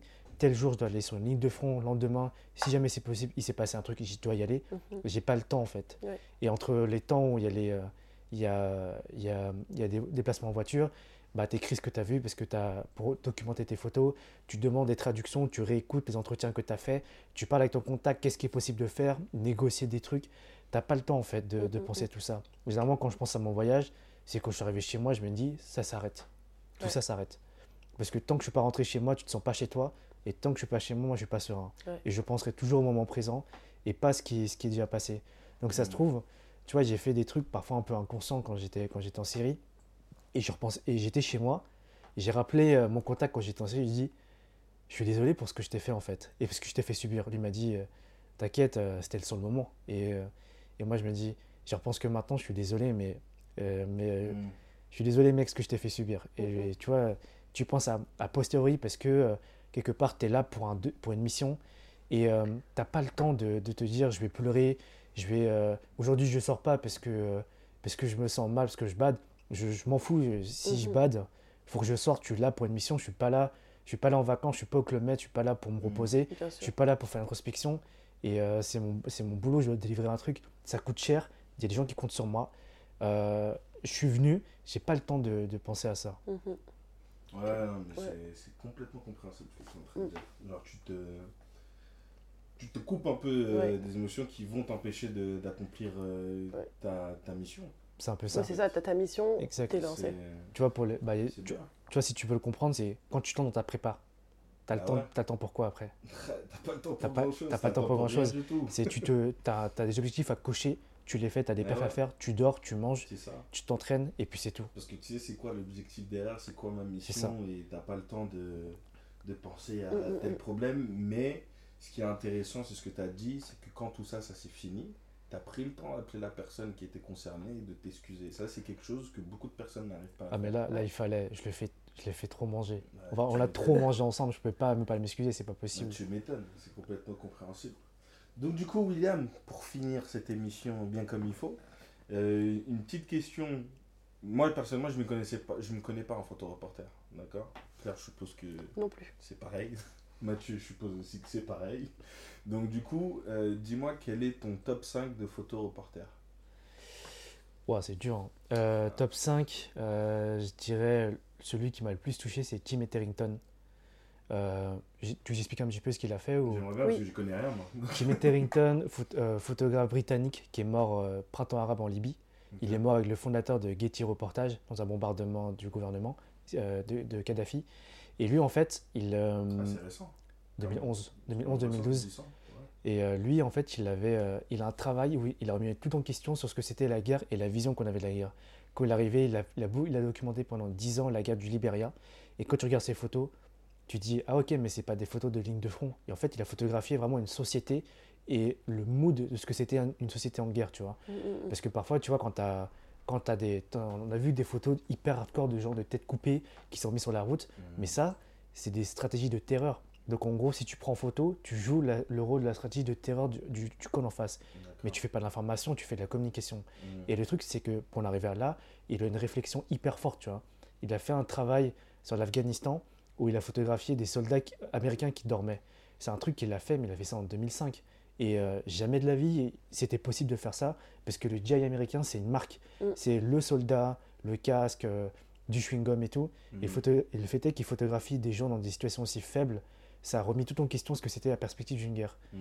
Donc il a fait des tafs hyper importants sur la représentation d'une guerre. Et ça, c'est un truc sur lequel bah, moi j'aimerais bien, en tout cas, m'améliorer sur ce que c'est euh, la représentation et sur l'honnêteté sur un travail. Bah, tu lui, tu as Saman qui est un Péruvien qui travaille chez Magnum. C'est un grand photographe qui a beaucoup documenté l'Irak. Et euh, lui, il a photographié euh, des moments. euh, lui, il définit que c'est des moments un petit peu, décalés, des moments un peu de bonheur dans des sociétés où rien ne va, tu vois. Et il a une sensibilité, il y a des photos qui sont impressionnantes. C'est de la, c'est de la mise en scène tellement, tellement c'est ouf, tu vois. T'as un gars que je connais bien, bah, Jérôme Cessini, qui travaille aussi chez Magnum. Euh, qui, euh, on est, je suis ami avec lui. Et lui, il a, euh, il m'a beaucoup remis en question sur ce que c'était ton approche de la photo, sur, sur, sur aussi sur affirmer ses choix et sur les distances que tu as avec les gens. Et ensuite, un gars, vraiment lui, c'est là, un gars avec qui je me sens proche, c'est Gilles Pérez.